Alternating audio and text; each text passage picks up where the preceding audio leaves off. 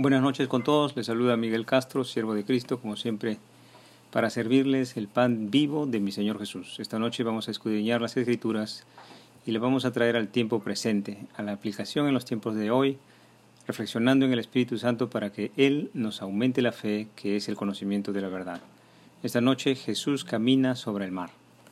El agua viva del Maestro que hemos de beber esta noche son estos dos puntos. Jesús nos prueba y cómo pasar la prueba y el punto dos es sí al temor de Dios y no al temor del mundo. Oremos todos juntos.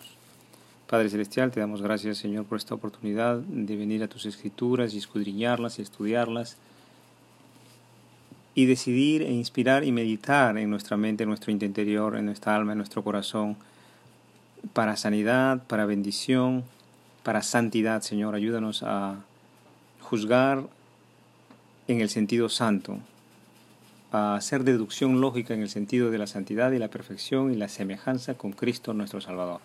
En el nombre de Jesús, por los siglos de los siglos. Amén. Empezamos con Mateo 14 del 22 al 33, vamos a leerlo por segmentos. Enseguida Jesús hizo a sus discípulos entrar en la barca e ir delante de él a la otra ribera, entre tanto que él despedía a la multitud. Despedida la multitud, subió al monte a orar aparte, y cuando llegó la noche estaba allí solo. Gloria a Dios por su palabra. Notemos acá que el Señor, que había despedido a la multitud que acaba de alimentar a estos cinco mil, subió al monte a orar aparte y estaba solo. Importante esto porque meditemos esto en el Espíritu Santo. ¿Por qué el Señor Jesús Todopoderoso, Jesús de Nazaret, que todo lo sabe, y obviamente en su oración está viendo todas estas cosas, conociendo que sus discípulos iban a ser azotados por una gran tormenta que atentaría contra sus vidas, él se apartaría a orar solo por varias horas, incluso hasta la madrugada. Veamos cómo lo describe Marcos, en Marcos 6 del 45 al 52, dice, enseguida hizo a sus discípulos entrar en la barca e ir delante de él a Bethsaida, en, la otra ribera, entre tanto que él despedía a la multitud, y después que los hubo despedido se fue al monte a orar, y, y al venir la noche, la barca estaba en medio del mar, y él solo en tierra. Entonces, como dice esta escritura, tenían que ir y remar hasta Bethsaida en este bote, en este barco, en esta barquita. Continuemos investigando el registro de Mateo, y ya la barca estaba en el medio del mar, azotada por las olas, porque el viento era contrario. Mas la cuarta vigilia, a la, a la cuarta vigilia de la noche, Jesús vino a ellos andando sobre el mar. Y los discípulos, viéndole andar sobre el mar, se turbaron, diciendo, un fantasma, y dieron voces de miedo. Entonces el Señor se les aparece entre las 3 y las 6 de la mañana. Preguntémonos entonces, porque esta es la, la lección del día de hoy. Jesús nos prueba y cómo pasar la prueba. ¿Cuál sería el propósito del Hijo de Dios, de Jesús y del Padre Celestial, porque ambos son uno solo? ¿Cuál sería su propósito, su objetivo de esperar desde las horas de la noche hasta la madrugada para que estos seguidores, estos discípulos, atraviesen esta gravísima tormenta. Hay una intención, hay un propósito. Hermano, respondamos esta pregunta para nuestra bendición. Otra vez vemos aquí que se manifiesta una especie de silencio de nuestro Señor Jesús ante las aflicciones de estos discípulos. En este caso, esta tormenta, pero tiene que tener un propósito trascendental.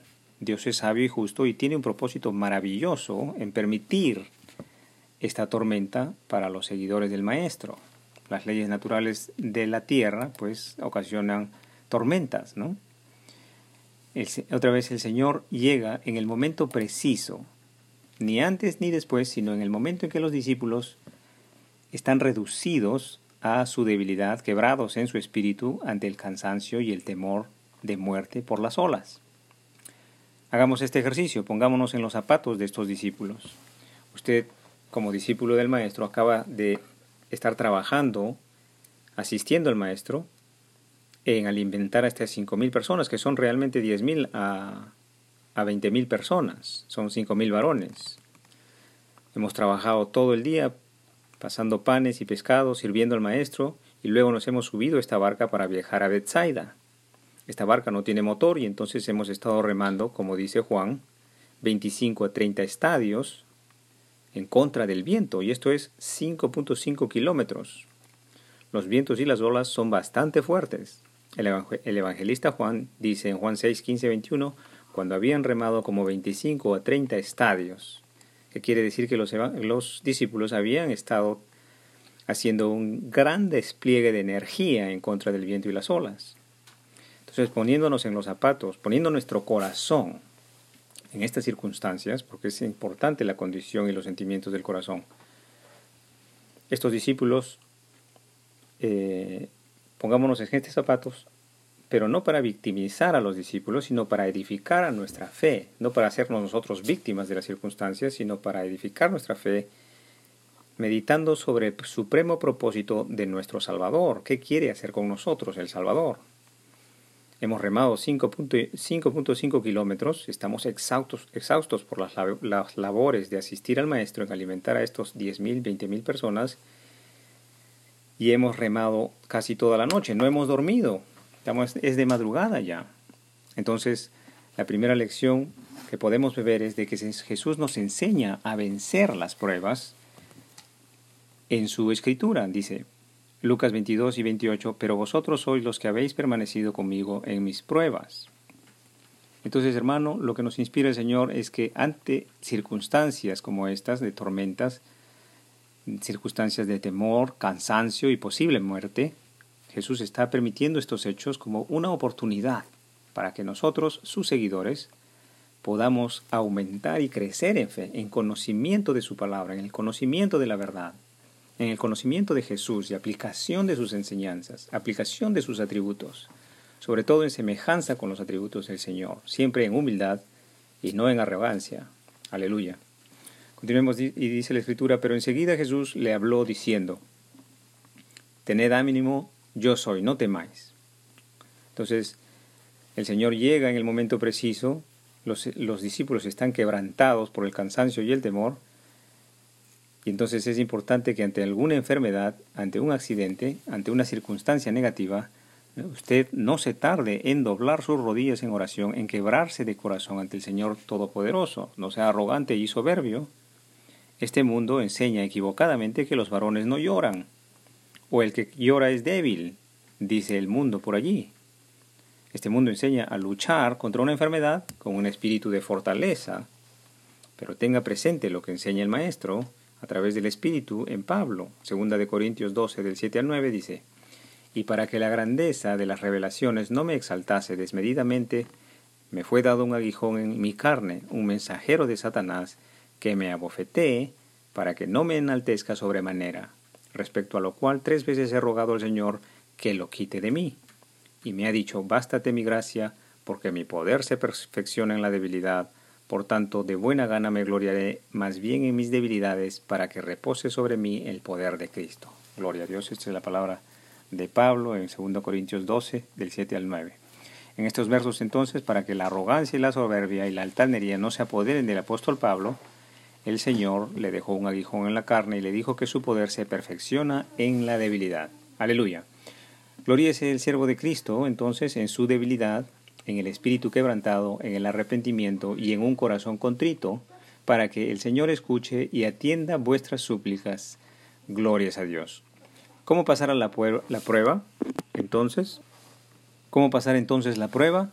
Ore en quebrantamiento, ore en arrepentimiento, puede hacerlo en la privacidad de su habitación, no necesita que alguien lo esté mirando, no necesita una segunda persona o una persona que tenga educación o algo por el estilo, que lo acompañe en su arrepentimiento y la oración. El Señor nos enseña a orar en la privacidad de la habitación. Estos discípulos pasaron la prueba porque están quebrantados por el miedo y por el cansancio, por el viento y por las olas, y con seguridad estarían orando a Dios por sus vidas en sus mentes.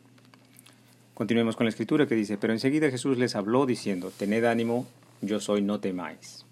Entonces el segundo punto para aprender de este verso de la Biblia dice sí al temor de Dios y no al temor del mundo. Esto debemos aprender con precisión. El Señor nos edifica a no temer al mundo y nos edifica en no temer a los hombres.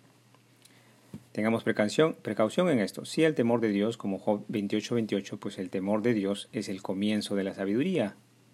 Pero no al temor a los hombres, ni tampoco a los hombres que predican la palabra de Dios. A quien debemos temer es a la palabra de Dios y no al hombre que la pronuncia, pues el hombre que pronuncia las palabras de Dios es mensajero de Dios. Todos debemos temer a Dios, pero no entre nosotros los hombres. Mateo 10, 28 dice, y no temáis a los que matan el cuerpo, mas el alma no pueden matar. Temed más bien a aquel que puede destruir el alma y el cuerpo en el infierno. Gloria a Dios por su palabra. El Señor nos exhorta a temer a Dios por el destino de nuestras almas que podrían ir al infierno de no recibir la gracia de Dios. Pero toda vez que el hombre ha recibido de la gracia de Dios para salvación en Cristo Jesús, el temor a Dios es un gozo y una alegría porque podemos ver la manifestación de su presencia en nuestras vidas como el amor a los enemigos y el perdón y continuamente nos acercamos al Maestro para aprender de Él. Aleluya, glorias al Señor Jesús. Muchas gracias por su tiempo. Hasta aquí el estudio bíblico del día de hoy. Continuaremos el día de mañana, si Dios así nos lo permite. Que el Señor os acompañe en vuestro angosto caminar, el cumplimiento vivo de la palabra de Dios. En el nombre del Padre, del Hijo Jesucristo y del Espíritu Santo. Amén.